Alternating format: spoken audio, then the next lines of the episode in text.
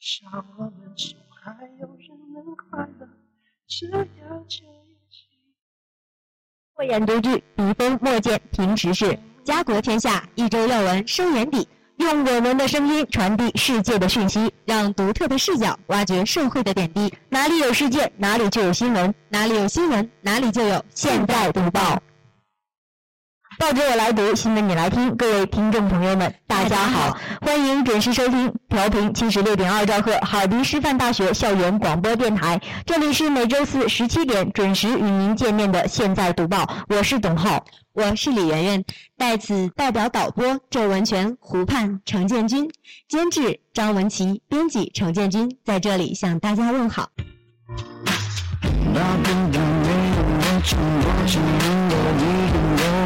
坐在公园的长凳，唱着歌的小小处。明明是春风吹，怎么感觉凉飕飕？孤单的我跟着情侣手拖手，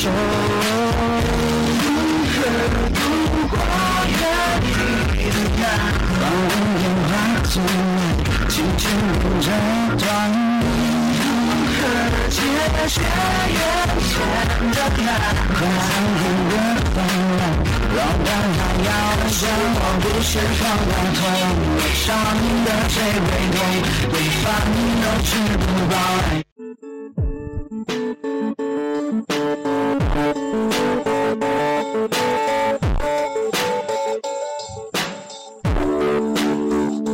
浏览时下主流报纸。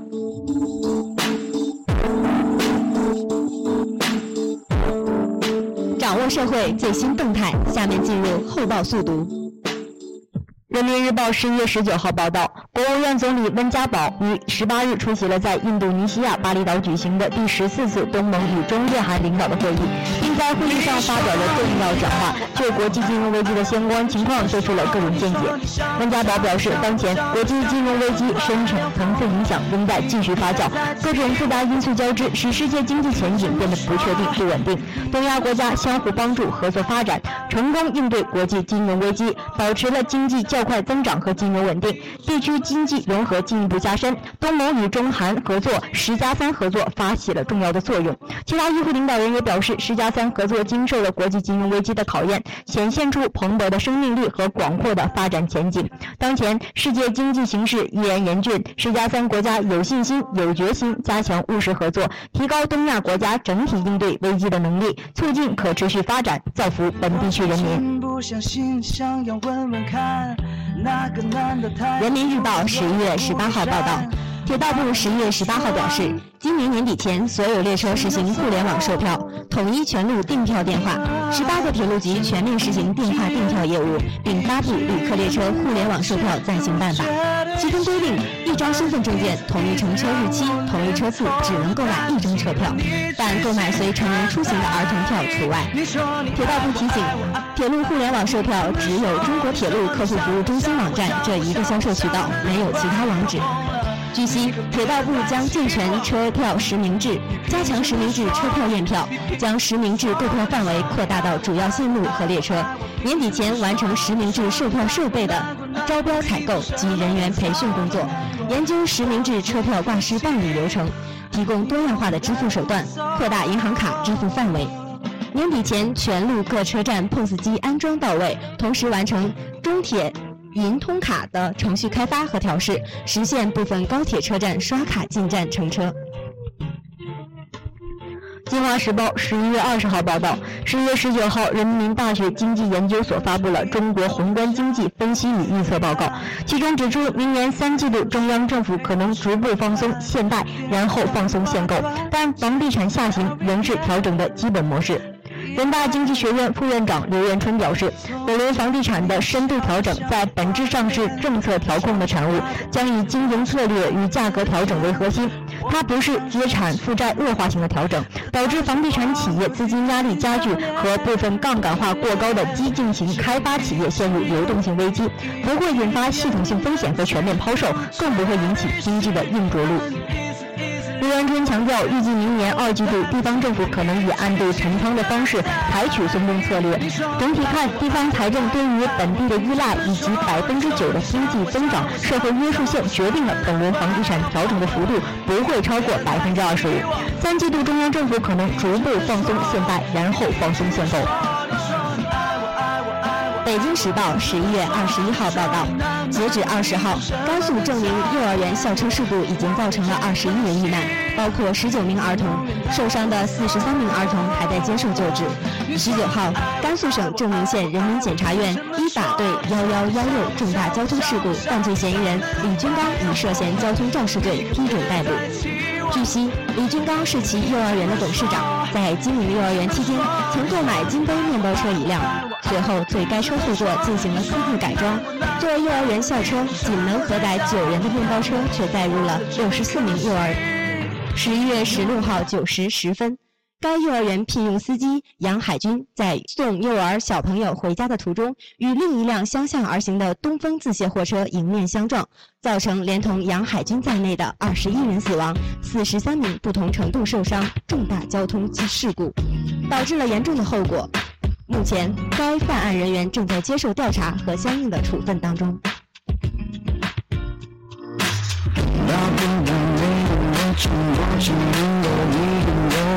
坐在空荡的长廊，唱着歌，烟消消处。明明是春风吹，怎么感觉凉飕飕？孤单的我，看着情侣手拖手。如何度过约定的那？把烟花送来，轻轻吻着。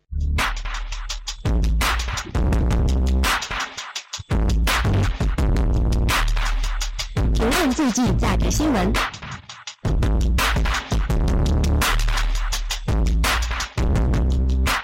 多角度展现新闻本质。下面进入新闻评点。环球网报十一月二十号报道，广西某平南实验中学学生因带手机上学而开除了近二十多名学生，并缴纳手机二百多部。目前，许多网友对此事都是议论纷纷，大多数都认为学校的做法太过过分，并且呼吁教育部门尽快调查此事。而学校也证实确有此事，并表示这是按照校规办事，合情、合法、合理，合乎大部分学生和家长的利益。目前，该事件依旧处于调查当中。表面上看，该校的做法是出于对学生学习负责的表现，是为了让学生更加对学习的投入，更加尽心的为学业事业而奋斗。而实际上，他们打着遵守如此雷人校规的谎言，单凭带手机上学就给予开除，对于一个不满十八岁的孩子而言，不仅仅是直接抹杀他们教育的权利，更重要的是，这必然会沉重打击他们幼小无知的童心，也许他们人生会因此留下不可磨灭的阴影。学校的这种做法未免太过霸道而不讲情理。再者，手机未必会影响他们的学业。在这个信息发达的社会，手机只是作为一种交流工具在使用，只是为了使生活变得更加方便。带手机上课而开除学生，难道不觉得这是小题大做，用得着如此大动干戈吗？不过客观上讲，尽管学校做法是有些残酷，但学校依法办事。正所谓无规矩不成方圆。况且带手机进入学校开除是该校校规的第一条，学校也反反复复向学生和家长宣传，所有学生和家长也在入学时签订了承诺书，同意了校规。既然学生家长都同意并签订了合约，学生家长违约受到如此大的惩罚，似乎是罪有应得。这也映射出当代学生的诚信度较低，完全是合约如儿儿戏。不过学校的校规也太过严厉了，对于学生来说也许能起到督促的作用，但这种校规与教育的目。目的已经背道而驰。校规严厉，学校的出发点肯定是为了学生能够更加用功的读书。家长无论如何都会配合学校的工作，因此也只能感叹处罚过于严厉，有点不近人情。校规的制定是否需要学校、学生和家长三方共同商议制定？如果仅仅是校方讨拧，学校和学生被动的承诺保证，那这和霸王条款确实没有什么区别了。学校是育人育才的地方，是为了教育事业的发展。无论我们出于什么样的目的，都应该有合适的做法、正确的做法。教育的宗旨是培养人才和锻炼学生的各种能力，在实施的过程当中，应时刻注意，不能让我们的做法与目的南辕北辙。新华网报十一月二十号报道，十一月十九号十四日十四时左右，位于山东新泰市的山东联合化工股份有限公司发生了一起燃爆事故，现场造成四人死亡，十五人受伤。截止十九日二十三时，又有十人经医院抢救无效死亡，死亡人数已增至十四人，其余五名伤员伤情稳定。据了解，发生事故的山东联合化工股份有限公司位于新泰市楼德镇。据检测，现场没有发生有毒有害物质的泄漏。近期这样类似的事故导致严重受果的事件真是层出不穷、屡禁不止。似乎国家对此并未真正的做到防患于未然。先有云南失踪县锡矿倒塌惨案的发生，接着又有这一起山东医院企业爆炸事故。为什么这样的事件总是不断的发生？难道国家相关负责人不应该好好的反思反思吗？我想，事故的发生不仅与安监局相关负责人有关，更重要的是实施过程中相关人员并未严格实施药品生产质量管理规范等相关法规。在实施时并未严格要求，才导致如此不可挽救的严重后果。从国家目前情况看，相关安全法律应该是很完善的，而这样的事一而再、再而三的接连发生，为什么会屡次发生，而且频率如此的高呢？对国家安全局办事能力，我不得不表示质疑。作为国家事故安全的负责人，国家司法机关的执行人，你们究竟对安全知识的宣传是否做到了全面？究竟是否履行好了自己的职责？据我所知，每个生产车间都必须获得相应的生产许可证、经营许可证，以及遵守产品质量管理规范，才可以生产并经营相关产品。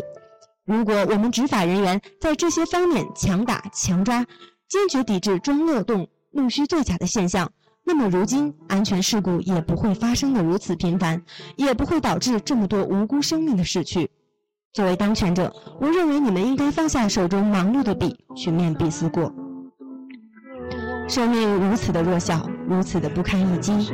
而一些工作人员好像是生命如儿戏，在工作当中不认认真真的履行自己的义务，反而轻视一些细小环节。就像此次事故是由于立案项目到深夜冷凝器检修的过程中不谨慎而导致的，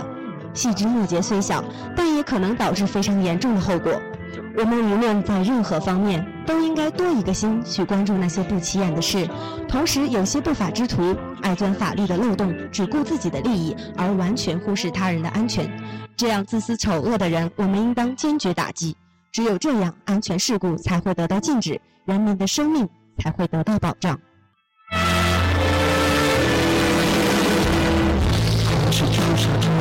时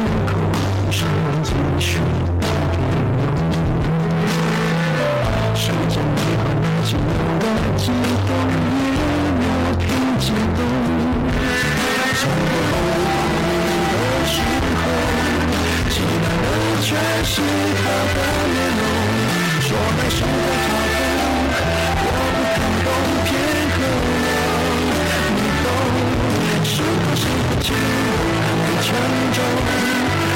我的心动，不痛，两手空。空空洞我的瞳孔，终于掏空，终于有始无终，得不到的永远在骚动，被骗了的都有恃无恐，玫瑰的红，容易受伤的梦，握在手中却流失于指缝，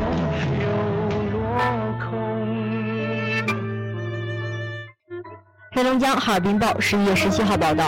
哈尔滨市阿城区杨树乡富勤村老太太死后七十多天，被民政部门从坟里挖了出来，送到殡仪馆准备火化。比他们通知上规定的截止日期还提前了两天。当地民政部门对此回复称，现在气温下降，我们怕中毒，所以提前了两天。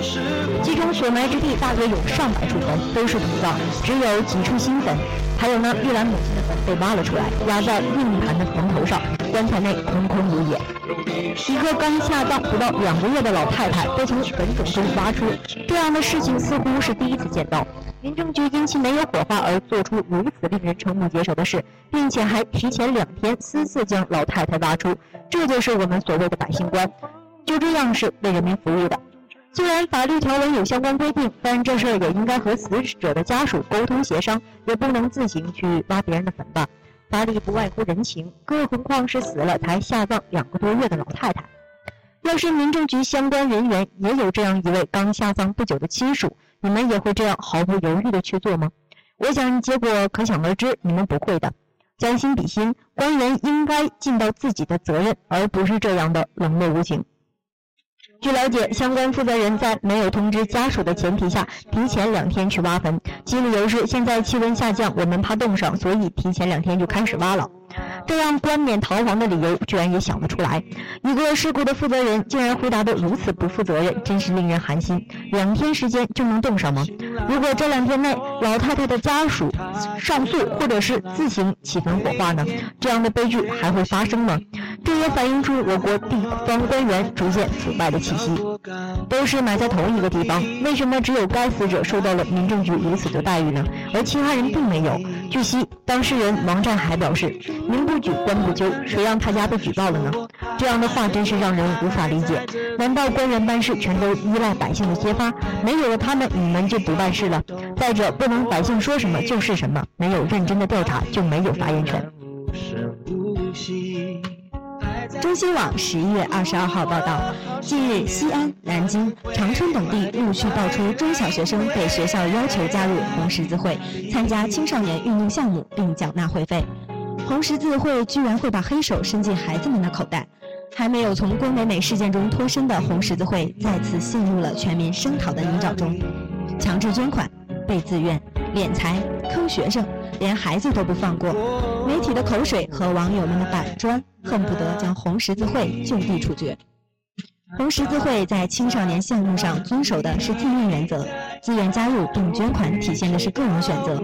而我国红十字会青少年项目在操作时却是集体加入并缴纳会费，被自愿、被捐款，则体现的是强制性和压迫力，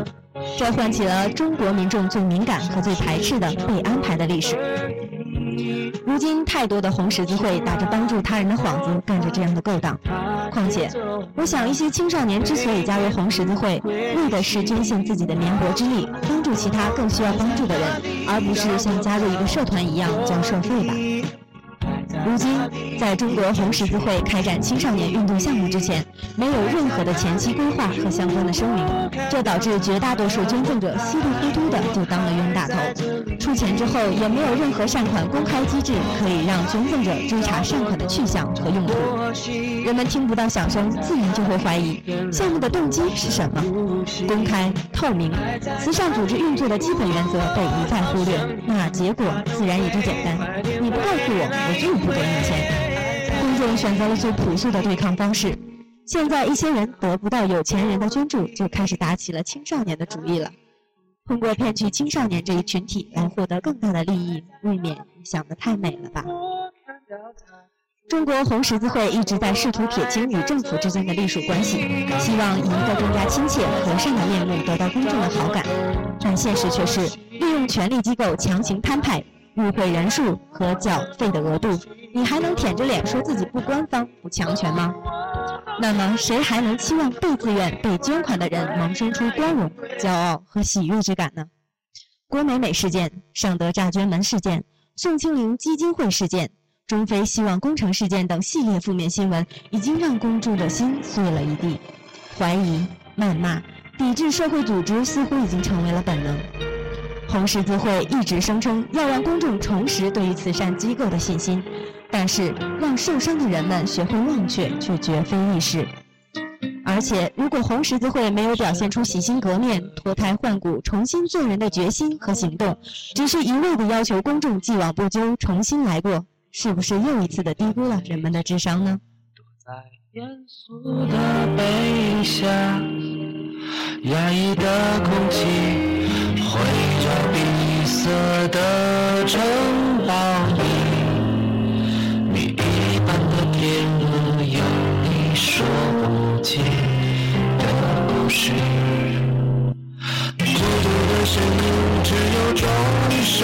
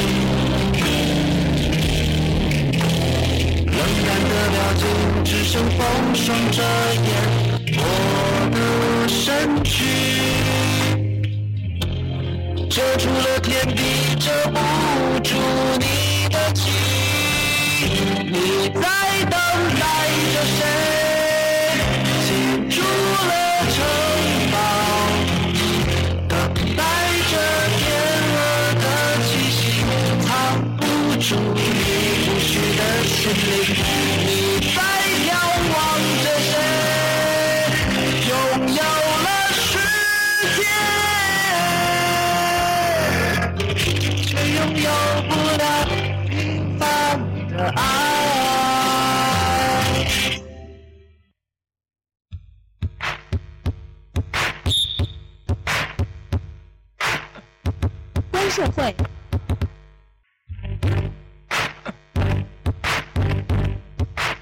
平时事，论事实。下面进入本周关注。十一月十七号，姚明正式走进了上海交通大学的课堂。十一月十号，有流传姚明上学学的是初中知识。最近对姚明学习态度和他的看法又有了不同的流传，但总体上都认为他这种与事实求是与一般体育明星学习态度截然不同，都对此持肯定的态度。对此，学姐你有什么看法吗？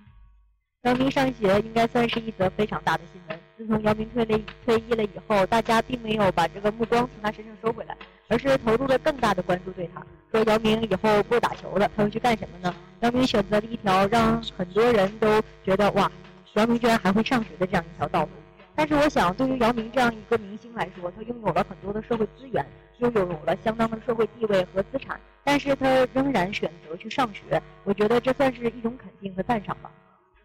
嗯，确实是这样子。我觉得当姚明走进了校园的那一刻，其实在社会上已经掀起了非常大的波澜，因为姚明这个人从个人上来说，他已经在自己的领域取得了非凡的成就。那么，一个取得了非凡成就的人，他现在又想去提高自己，这个时候我就想到了一点。嗯，曾经在一本书上看过，一个人都有八项潜能。当姚明已经发展了他另一项潜能之后，他这个时候就在想。当我已经达到了一个巅峰之后，我会想，我的人生可能会有另一个巅峰的出现。于是姚明选择了上学，这不免让很多人觉得，作为一个普通人，也许我们也应该更加努力。而且令人赞赏的不光是姚明的这种好学的精神，我们在网上看了很多姚明当时上学的照片。姚明很懂得学校的规矩，呃，每天都是上学，所有的同学都坐好之后，临到上课之前，他悄悄地从后门进入教室当中，然后坐到最后一排，以免打破课堂的平静。我想，对于一个明星、一个名人来说，这样的做法也是很值得让人赞赏的。对呀，这个就很自然的让别人想起来网上的一种流传，是说姚明是在作秀。但是从这些事实可以明显的感觉到，姚明确确实实、踏踏实实、认认真真的在学校里面学习，也为我们这些普通人树立了一个榜样。其实我们这些人也可以像他一样，或许说我们更应该像他一样，或者说做的比他要更好，去努力的学习这个东西。我想这也是姚明上学给我们社会带来的一个非常好的影响。对，但是除了好的影响之外，似乎也有很多负面的东西需要我们去思考。相对于姚明这种很优秀、很完善的这种做法来说，学校似乎做的不尽那么人意。姚明上学的第一天，上海交通大学就改了他们的校规和上课的时间，为了应和姚明来上学的那个时候。然后呢，以方便媒体对姚明进行采访，或者是对学校进行宣传。其实难免就会对这种行为让人产产生一种思考。这明显的就是一种行政行为的权利干预了正常的教学秩序的典型。可想，相当长的一段时间以来，大学管理者、呃教师都会对此事习以为常，甚至认为这种情况是理所当然的。大学应该强调的是学术优先，以人为本，应该让老师和学生的声音占压倒性的优势，应该让课堂、图书馆和实验室作为最神圣的领领域，而不是大学生像现在这样，为了某些名人的效应，或者是为了某些媒体的利益而改变自己学习的这个状态。我觉得我们应该思考一下，是不是现在这个学术氛围或者整个大学的教育出现了什么问题，才让媒体或者是这种大规模的宣传攻势占据了主流的位置，而不是学术，而不是老师。对，现在我们看很多很多的大学都出现了这样的情况，整个学术圈呈现了一种非常浮躁的现象，这也就让这样的事情出现了一个土壤，就是学校和名人之间实现了一种交换。名人掌握着社会资源，我有社会的名声，我可以为你学校带来更大的知名度，并且由于我的存在，如果你在学校门口挂一个挂一个牌儿说某某某知名运动员，或者说他得了金牌，像刘翔一样，或者是像姚明一样，我在本学校读了博士、硕士，我如果是资本家，我就愿意把钱把钱投进这个学校里面，因为比较容易看到收益。但是这个也说明了一个问题：学校在跟这些名人做交换的时候，是否就已经把学校的这个学术氛围？我们也曾经看到一个这样的现实，是在我们哈佛大学的三百五十年校庆的时候，时任美国总统的里根也想在这千载难逢的机会到哈佛大学去，然后并且拿到哈佛大学的一个嗯博士名誉博士的头衔。但是当时的校长给他了一个这样的回答说：“我无意奉承你的虚荣心，因为我们哈佛大学重要的是一个学术至上的氛围。”这个事情就很自然的与我们现在的这个名人效应之间形成了一个对比。中国人的逻辑，有名气的人可以在某个领域获得某种明星权，可以带给那个人更大的权威和荣耀，这是中国式的典型交叉领域的精英。但是同时，也就让我们的大学失去了它应有的学术氛围。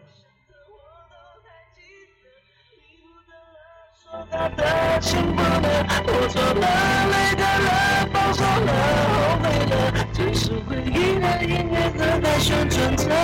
要怎么停呢？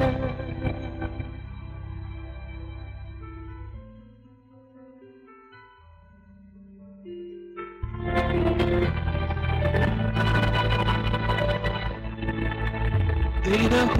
话。在这个时刻，我想起本全版的白鸽，天边散落了情绪莫名的拉扯。我还爱你呢由姚明上学这件事，其实我也联想了很多事情。不知道圆圆知不知道其他明星上学的故事？啊，我知道很多明星上学的故事啊，你要听哪个？呃，能够讲一讲刘翔吗？刘翔啊，其实网上对刘翔的评价是这样的：说刘翔是最潇洒的一个上大学的学生。嗯，他在上学的时候享受的是纯 VIP 的一种待遇。他在大学的时候，因为刘翔经常是在体育进行体育训练，没有时间去学校上学，那么学校就派出了他们各个教研室的主任到刘翔的训练。这就让我们想象到了，我们上课的时候是怎么上的呀？就是老早就得去学校里边占座，而且为了考试一个问题也非常的难。而刘翔这样一个人，他就很容易的得到了这么高的待遇，就让我觉得，作为一个我们纳税人付钱养起来的一个运动员，我们纳税人还在奋力的考试的时候，而他却这么自在的就拿到了一个大学的录录取通知书，是不是有点太容易了？的确是这样的，想象到刘翔当时上学的一个情景，我们自然会联想到自身上学时的那个情况。但是，我想这与我们国家针对体育项目的或者是体育运动员的这个制度是有关系的。我们国家是很少数的几个由国家来资助运动员来训练的这么样一个制度。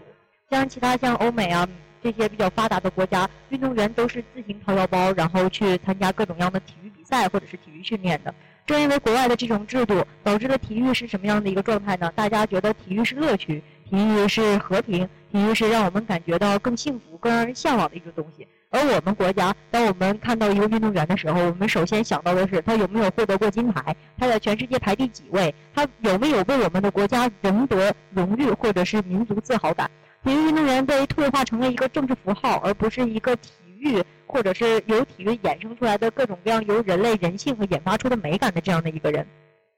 我想我们就应该思考一下，一个运动员他从小还是一个小孩子的时候就被国家选中，然后抛弃了很多上学的时间来进行体育训练，也许并非他自身所愿，而是把体育作为了一种职业。呃，这种制度最终就导致了现在这样一种结果：运动员最后没有文凭，或者是除了作为一个运动员之后没有一技之长，最终呢，他也只能选择去。在那个结束自己的体育生涯之后，去选择做一个呃上学或者是做其他的活动。我想我们在很多年以前看到过这样的报道：一个曾经得过奥运会冠军的运动员，最后只能上澡堂去给人当搓澡工。这也是值得我们很多时候反思的一个问题。对，刚才听到的那个在搓在澡堂里当搓澡工这件事情，我也听过。当时我就觉得非常的怎么说呢？曾经他是站在领奖台上，给全国人民带来了那么多的光荣。也正是因为中国的这种体制，才导致了这种人在他退役了之后就无路可走。所以说，我们是不是应该对于这些体育明星入学持一种宽容的态度？我们应该改向，我觉得体制可以这样来改，比如说他们可以入学，可以进来学习，可以进来进修，但是我们需要的是给这个给他们一些毕业证书或者是学位证是与我们正常这些毕业的学生所不一样的，这样也就给他们一个学习的机会，也保证了我们的上学的公平。如果真的说结果不重要，我也会记得旅行过的美妙。我只是一个配角，光芒你不一定看得到。世界上完美有大有小，生命不能太潦草。我只是一个配角，会习惯平凡的味道。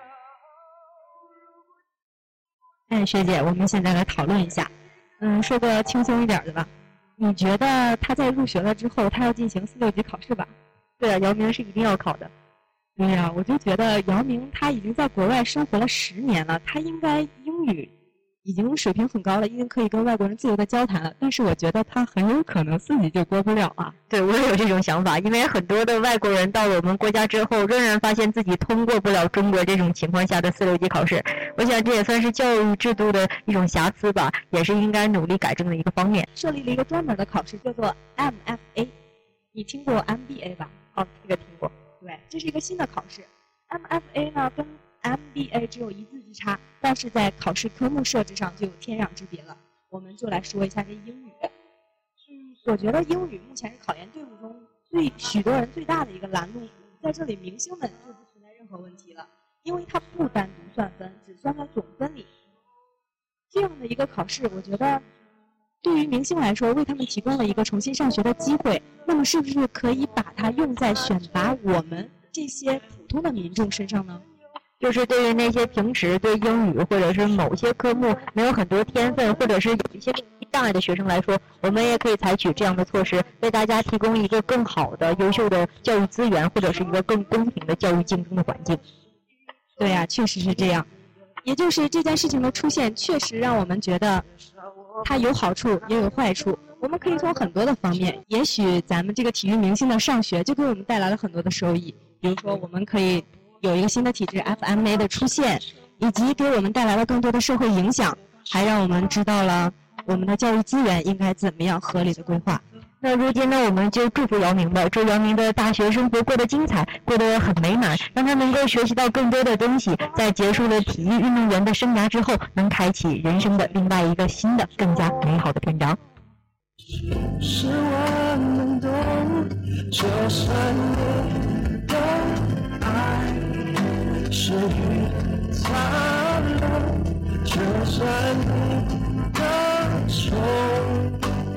还牵着，就算你累了，我会在这一个个两点九三六，悄悄地跟别人或许舍不得。我们的今天的或许真值得，我还在我手守候着，说不定这也是一种幸福的资格。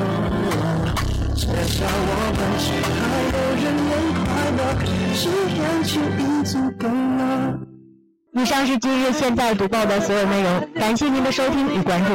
我是李媛媛，感谢导播郑文神、程建军、卢盼，监制张文琪以及辛勤工作的办公室和网络部。下星期我们再见。